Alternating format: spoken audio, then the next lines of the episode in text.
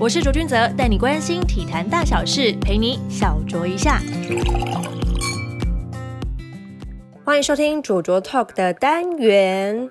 回顾上个礼拜的重大新闻，想必就是许多棒球迷口中的青春。青春，也就是中信兄弟的精神领袖彭振敏，从宣布退休至今，经过了六个月，来到了球季尾声。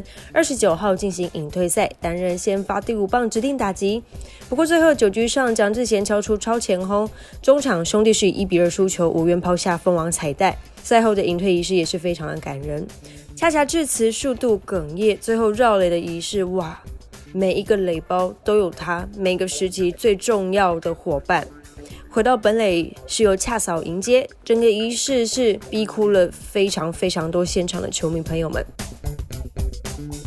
那除了棒球场上的消息之外，韩国羽球公开赛二十八号男单四强赛上演了台湾内战，周天成以二比一逆转王子维。不过二十九号冠军赛以十九比二十一、十七比二十一不敌世界球王桃田贤斗，无缘二连霸。女单的部分，戴资颖则是止步于四强。再次回到棒球场上，哇哦，虎王 Justin Verlander 二十九号达成了两项里程碑，投出生涯第三千次三振之后，又投出本季第三百次三振，帮助休斯顿太空人在客场以六比三击败洛杉矶天使，太空人也确定拿下本季大联盟最佳战绩，在整个季后赛都会有主场优势。说到了主场优势这个部分呢，诶，大联盟季后赛即将要来临啦，朋友们，台湾彩券卖好了没？